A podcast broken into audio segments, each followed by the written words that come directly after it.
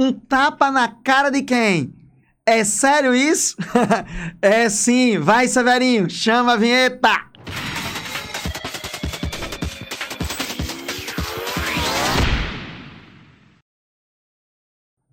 alô, alô, alô! Você que me escuta, me diz uma coisa. Se você estivesse numa festa bem chique, famosa, aquela coisa, aquele povo todo bonito, todo arrumado, todo fake, aí no meio dessa apresentação lá que tava tendo, chegasse alguém e esculhambasse a pessoa que você vive, que você ama, que você compartilha, sendo sua esposa, seu esposo, companheira, companheira. Como é que você agiria nisso? Como é que você se comportaria nisso? Bem, eu não sei direito o que é que eu faria. Desejos, vontades são diferentes da ação e do comportamento que a gente tem. Mas para digerir e engolir isso, eu aprendi hoje aqui, junto com a equipe, uma expressãozinha nova.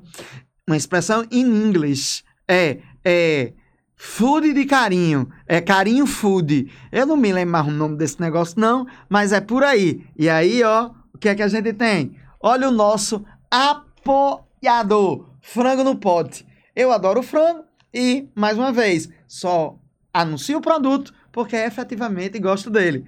Avenida Prudente de Moraes ou outra unidade lá em Nova Parnamirim. Mas parando o merchandise, é massa de verdade. E tem o um negócio do molho que os meninos dizem que é ótimo. Aí eu não tinha experimentado ainda. Experimentei, achei pau. Então, aí agradecendo o Frango no Pote pelo apoio, como também a cervejaria RAF. Voltando para a nossa conversa massa problemática. O que é que você faria? Claro que você já sabe, né? Quem está acompanhando aí, ou quem acompanhou em algum momento durante o ano as problemáticas do Oscar, viu o tapa lá que o cara deu lá no outro, né? Rapaz, sei não. É meio complicado. É complicado porque você tem uma situação de instabilidade no momento, você tem uma série de situações que estão diretamente ligadas a uma formação cultural, a uma formação social, ao lugar dos sujeitos, e pelo que eu entendo, pelo que eu sei, as piadas com a esposa tinham sido prolongadas, tinham sido várias e várias vezes, já havia, já havia tido né, contatos para que se evitassem esse tipo de comentário. Mas será que o humor ele pode fazer o que quiser, como quiser? Será que o humor pode atingir todas as pessoas como símbolo de liberdade de expressão e de, do direito ao cômico? Será que você já parou parou para pensar que o cômico nasce em parte, em parte da ridicularização do outro, da quebra dos padrões? Será que rir do outro é a mesma coisa que rir com o outro? Parou para pensar nessas questões? Ridicularizar o outro por uma doença, ridicularizar o outro por uma característica física. Até que ponto o cômico não faz parte das quebras dos padrões civilizacionais que impõem, que estabelecem práticas de corpo, práticas de comportamento, até mesmo práticas de pensar, como você se alimenta, de que maneira você se alimenta.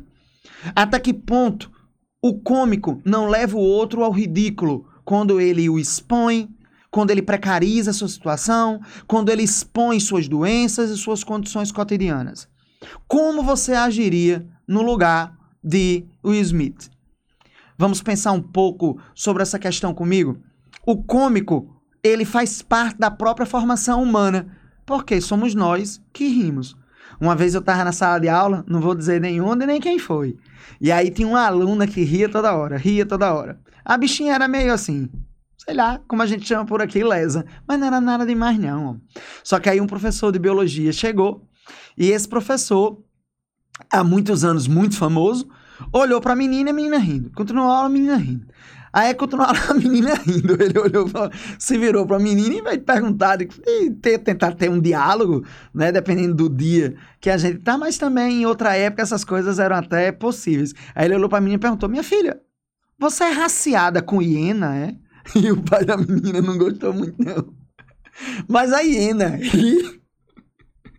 Ela ri não é o riso, não é o cômico, é a maneira de se comunicar, é como um latido de um cachorro, um grunhido de um animal qualquer, né? Mas o riso não. E o riso, ele estabelece até padrões de comportamento social. Você sabia disso?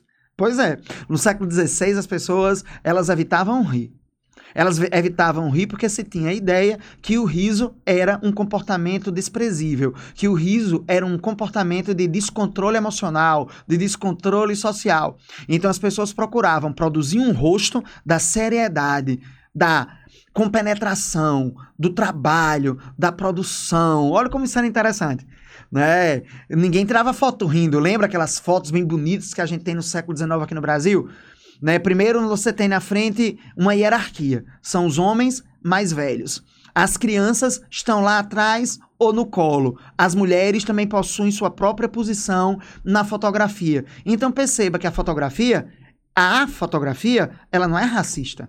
A, foto a fotografia, ela não é homofóbica. Ela não é um elemento de discriminação, mas ela é uma ferramenta utilizada porque ela é produzida por pessoas que ao mesmo tempo querem criar uma intencionalidade, fazer com que você acredite que aquilo que você está vendo é, ou simplesmente ela é um reflexo dessa sociedade que nos ajuda a compor a realidade daquele período. Né? Na minha época de carnatal, todo mundo pulava, brincava, gritava, tirava fotos fazendo todo tipo de loucura. Ora, 60 anos antes, isso era impensável. Olha a quantidade de fotografias hoje que a gente tira de todas as formas possíveis. Olha como nós tiramos fotografias dos próprios corpos, dos nossos próprios corpos e expomos, seja na internet, seja em blogs, seja no Instagram, seja para aquele amado silencioso, aquela amada silenciosa que está longe e aí você manda aquela foto para matar a saudade, que eu não vou dizer qual é o nomezinho dela. Então veja como a imagem é produzida. Essa imagem ela pode gerar um engraçado. Só que essa imagem não é apenas a, a forma material dela. Ela pode ser construída a partir da fala. Você fala e você está imaginando. Eu estou falando aqui do incidente do Oscar e eu tenho certeza que você está mentalizando, que você está criando na sua cabeça, você está criando na sua mente essa, essa, essa imagem, esse elemento. Pois é, o cara foi lá, mexeu com a esposa do outro sobre aquele problema capilar que ela tinha, ele subiu no palco, foi lá, deu um tapa na cara do cara, e aí você teve uma série de humoristas pelo mundo, inclusive aqui no Brasil, que respaldaram o direito de fazer o humor, o direito de criar o cômico como uma liberdade de expressão, como democracia, ou simplesmente como uma naturalização. Eu não vim hoje conversar com você para dizer que está certo. Mas também não vou dizer que está errado. Eu quero apenas que você reflita até que ponto o cômico ele vai ser produzido causando mal, afetando o outro, desnorteando o outro do ponto de vista social, humilhando, violentando. Eu sei que muita gente que está escutando pode dizer isso é mimi, mimimi, isso é frescura. Ah, isso é porque essa geração agora ela se incomoda com tudo. É, Talvez você não perceba que as pessoas sentem de maneira diferente, que as pessoas, do ponto de vista do tempo e do espaço, elas se modificam. Elas não são melhores ou piores. Elas são diferentes. Será que a brincadeira que se tinha nos anos 70, nos anos 50, nos anos 60, ela tenha os mesmos objetivos e as mesmas características que hoje nós assistimos nas escolas, como bullying? Será que aquilo que o humorista disse da esposa de Smith não machucou, não violentou, não humilhou? Será que ele não queria ganhar visibilidade a partir da humilhação do outro, do desfazer o outro? Ou era o direito dele de livre expressão? Era o direito dele à liberdade, já que ele é profissionalmente um humorista e o humor nasce do cômico. E esse cômico, ele nasce de quê? Como você produz o engraçado? São elementos importantes para que você pense. São elementos importantes para que a gente consiga compreender a sociedade em que a gente vive. Se você fosse Smith, você teria feito o quê? Eu sei o que eu teria feito. Mesmo depois me arrependendo. Quem me conhece sabe o que eu faria. Será que é sério isso? Mais um episódio do nosso podcast do Deixe Cap.